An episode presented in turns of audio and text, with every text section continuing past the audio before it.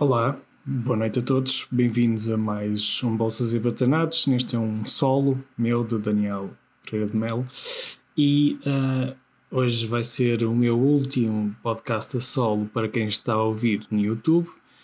Uh, para quem está a ouvir nas outras plataformas, ignorem, porque ainda vou continuar a fazer alguns solos. Mas para quem está no YouTube, vou começar a fazer no meu canal pessoal de YouTube que para já tem, tem muita coisa que não interessa, mas vai ter um, estes vídeos. É só procurar o meu nome no YouTube. Um, e portanto, hoje o que vos trago é bastante simples, são duas coisas. E a principal coisa que vos trago é a carta da Berkshire Hathaway. Para quem não sabe o que é, que é a Berkshire Hathaway, é nada mais nada menos que a companhia de Warren Buffett e de Charlie Munger, que são dois grandes investidores americanos, quiçá os maiores investidores americanos, que têm uma política de investimento que inicialmente o Warren Buffett era à base de procurar empresas muito uh, desvalorizadas pelo mercado, mas que ainda tinham um, conteúdo bom para aproveitar e que pudessem ser vendidas a troco de dinheiro que lhes pudesse render mais do que aquilo que foram compradas.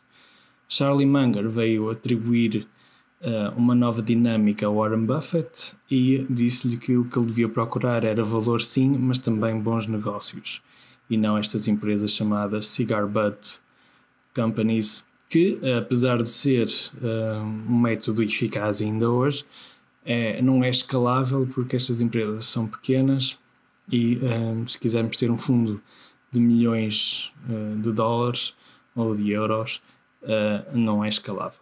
E Charlie Munger efetivamente uh, mudou-lhe a vida.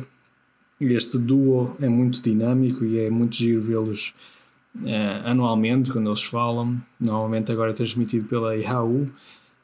online podem pesquisar o ano passado em que foi o Warren Buffett sozinho, assim meio num tom triste por causa da, da pandemia e do que iria vir, mas ele, ele disse as sábias palavras Never bet against America, e apesar de ele ter feito alguns movimentos em relação com as companhias aéreas, ter vendido, etc., acho que ele não deixou de apostar na América nem na sua Coca-Cola, por exemplo. E ele, nesta, nesta, nesta carta que está disponível para todos online, é só pesquisarem Berkshire Hathaway um, Letters to Shareholders uh, 2020-2021, em que eles dizem qual, foi. Abrem logo a abrir é que eles ganharam uh, desde 1965 a 2020, comparando com o SP500, incluindo com dividendos. A Berkshire Hathaway não distribui uh, dividendos e, portanto, uh, pronto, não, não, não entra sequer o conceito de reinvestir os dividendos aqui. E uh, ele fala então disto de uma forma muito elucidativa que uh, o, o, ganho composto desde 1965 a 2020 foi em média de 20% anualmente, comparado com os 10% do SP500 e o ganho total foi de cerca de 2.810.526% para eles, comparado com 23.454% do SP500. É uma diferença gigante uh, que, que não, não, não, estaria habituado. Quem, quem, estes ganhos de 20% não é para o comum mortal, é algo que uma pessoa ambiciona sempre mas que se calhar não, não é possível para todos, apesar de, de uma pessoa querer. Um, e ele fala nesta carta, entre várias coisas, uh, da parte de, de como é que eles investiram, o que é que eles investiram, o que é que foi os ganhos, o facto de algumas destas empresas terem ainda ganhos que foram reinvestidos e não foram declarados nas, na forma como eles uh, declaram os ganhos e por isso estes, estes ganhos ainda são superiores àquilo que, que aparentam e vão ser ainda mais no futuro. E que depois ele fala interessantemente de uma, de uma falha deles. A Berkshire comprou a Precision Cast Parts em que ele diz que pagou demasiado para a companhia. É uma forma clara dele dizer que errou, e é bom vermos um investidor dizer: Olhem, eu errei e quero mudar esta atitude, ou errei e quero aprender com isto, porque normalmente o que fazem os fundos de investimento ou CEOs de empresas é dizer: Não, isto nem sequer aconteceu. Então abafam e mostram só o lado positivo da, da coisa e uma pessoa nem sequer dá conta porque uma empresa tão grande, se calhar nem sequer íamos reparar neste detalhe. E ele assume que foi um erro. Essa é a primeira coisa que eu vos queria dizer. Depois ele fala do facto de dele não apesar da Berkshire por ser, ser considerada um conglomerado, porque a Berkshire é uma empresa que tem investimentos em múltiplas empresas, entre as quais a Apple, uh, mas ele diz, e com razão, que uh, na realidade eles não são um conglomerado no sentido de que não estão só numa área de investimento, estão em múltiplas áreas de investimento e eles não procuram ter o controle total das empresas. Ou seja, os conglomerados normalmente tendem a adquirir, essas empresas ao máximo, adquirir todas as empresas de uma área, mesmo que paguem muito por essa empresa. O objetivo deles é só ser um conglomerado. Enquanto a Berkshire quer é investir nessas empresas e tirar o máximo valor possível, sendo ou não uh, donos dessa empresa, controlarem ou não essa empresa na totalidade, tirarem as pessoas de lá ou não, para eles é, é irrelevante. E, e, gostei disso. Depois, um, falam também a seguir que um, há certas empresas que são especiais para, para eles um, e ele diz assim a Berkshire um, tem quatro joias. Uh, uma das quais é a parte de seguros. E a parte de seguros, toda a gente sabe que, que foi sempre um dos negócios principais deles. E ele diz que tem uma dinâmica, na carta ele fala que tem uma dinâmica especial com estas empresas, o que permite estas empresas terem um capital extra e permite que sejam das únicas empresas que façam seguros para um, coisas de elevado risco, comparado com um, outras empresas de seguro que não conseguem fazer seguros para coisas de alto risco. E, uh, e, e, por isso é uma vantagem. Depois ele fala da Berkshire Hathaway Energy, em que diz que também vão tentar torná-las, uh, ele fala a seguir mais à frente, a dizer que quer torná-las mais uh, ecológicas, algo que até agora não, não tem acontecido, mas é um bom sinal para uma das grandes partes do investimento deles. Falo da Apple, em que diz que é um grande investimento que ele fez, em que depois houve os dividendos que reinvestiram, etc.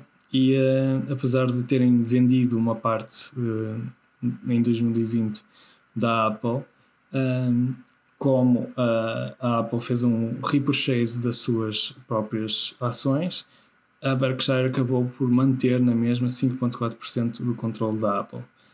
E ele depois fala aqui de uma, de uma forma interessante e subtil de que para eles também a forma de fazer repurchase das próprias shares uh, é uma coisa benéfica para os shareholders. É algo polémico isto, porque Há certas empresas que compram as suas próprias ações meramente para aumentar a sua avaliação no mercado e não propriamente para concentrar valor nas, nas, nos seus investidores, mas ele diz que na Berkshire, na Apple, não é isso que, que faz. Uh, é discutível? É discutível. Depois ele faz uma lista dos seus uh, investimentos. Ele tem American Express, Apple, Bank of America, tem uma empresa elétrica chinesa chamada BYD, em que é muito interessante se forem ver o, esta empresa.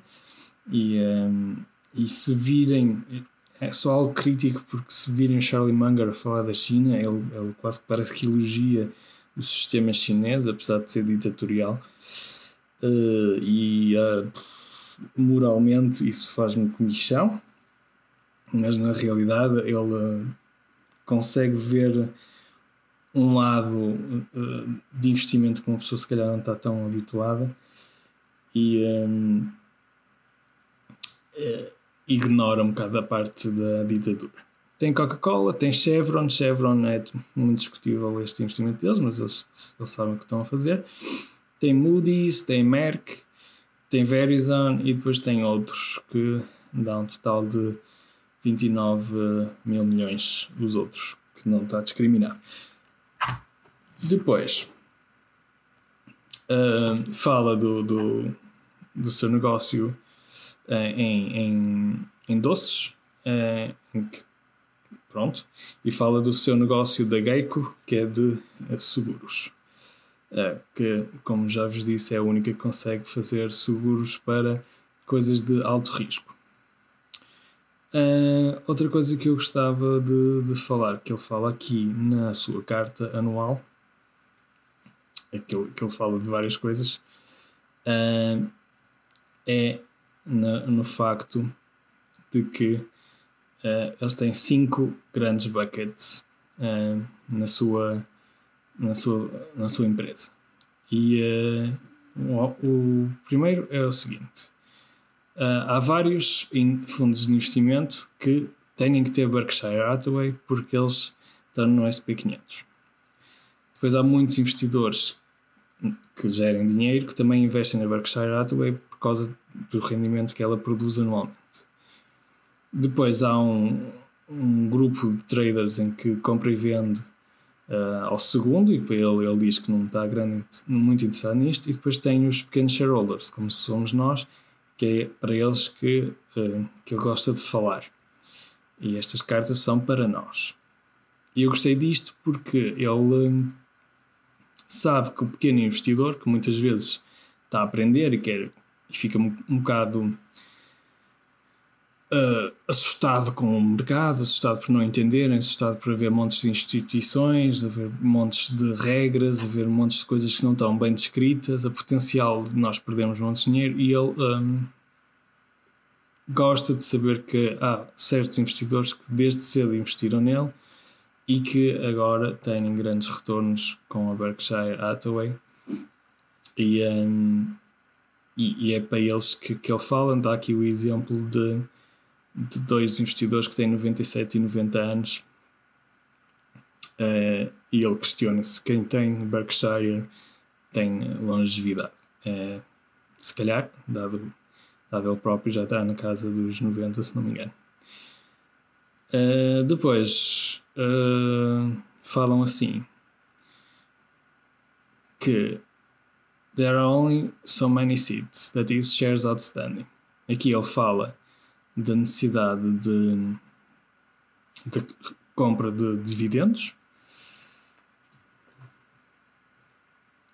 uh, compra de ações, digo, e compra de um índice de SP500 e manter esta ownership durante muito tempo uh, dá suficiente para uma pessoa não, não ficar tentada uh, a sair de investimentos e na mesma produzir uh, riqueza. E ele diz que o facto de uma pessoa ter quintas, uh, negócios, real estate, produz riqueza. E uh, quem tiver estas propriedades vai, vai receber dinheiro por causa disto. E tudo o que é preciso é passagem do tempo, calma e diversificação e minimizar o custo das transações. E uh, lá está. Estas transações, ele diz, são o income da Wall Street. Uh, e pronto. E, e é uma, é uma dica para quem está quem tá na Robinhood, a quem está na, noutras brokers com casa de giro e isso, e tendem a comprar e vender uh, diariamente, há custos que estão associados a isso e que a longo prazo podem uh, não ser tão. não compensar os lucros que vocês vão ter comprado com estarem uh, fixos no SP500 durante muito, muito tempo. E, e é isso.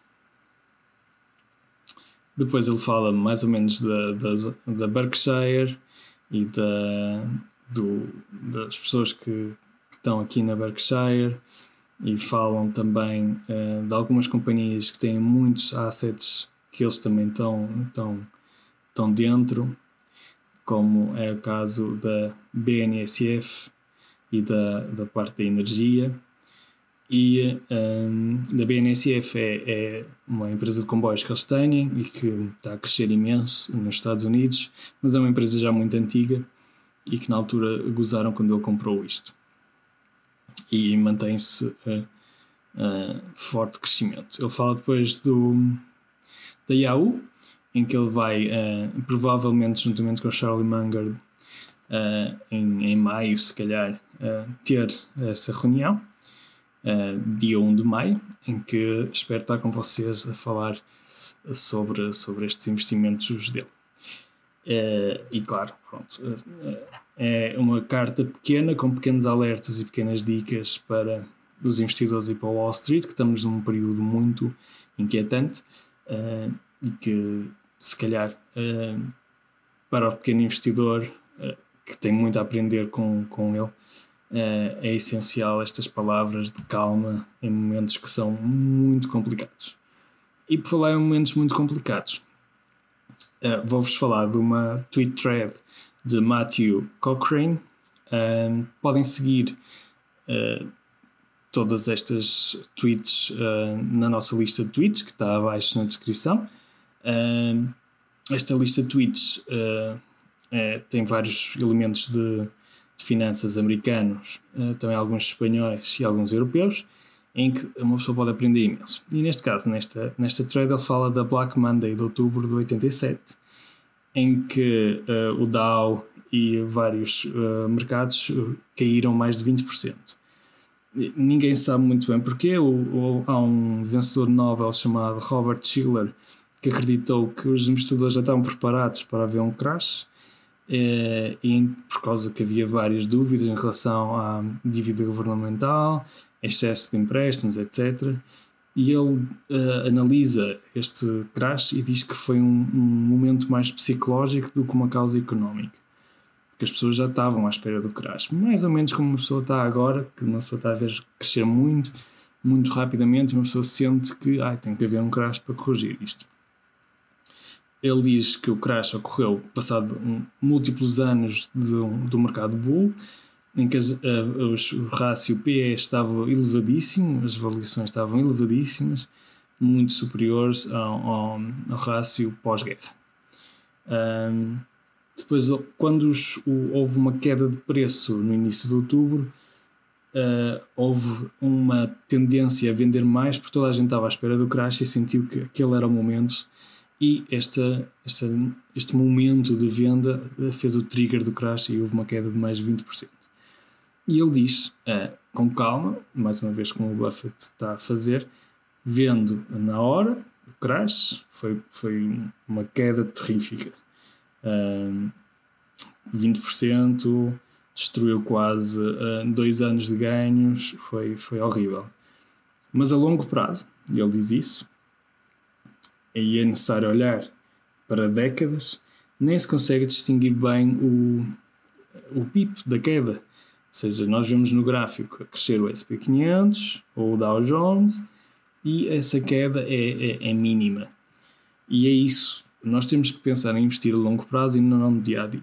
Estamos a ter quedas de 2%, com subidas de 1%, com, com subidas de 3% num dia, quedas de 2% estamos todos à espera de uma correção, mas se calhar ainda não é o momento. E o nosso prazo é a longo prazo. É 10 anos, 15 anos, 20 anos, se calhar 30 anos.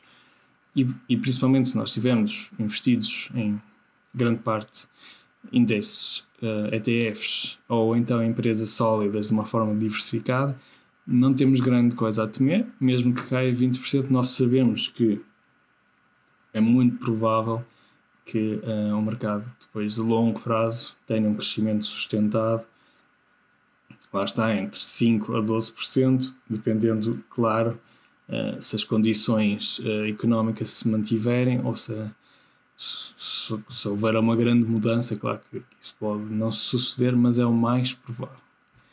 E é com estas palavras que eu vos quero deixar hoje. Um, obrigado a todos que me viram no YouTube, depois podem me seguir no meu canal. Uh, para quem está nas outras plataformas, até para a semana. Muito obrigado.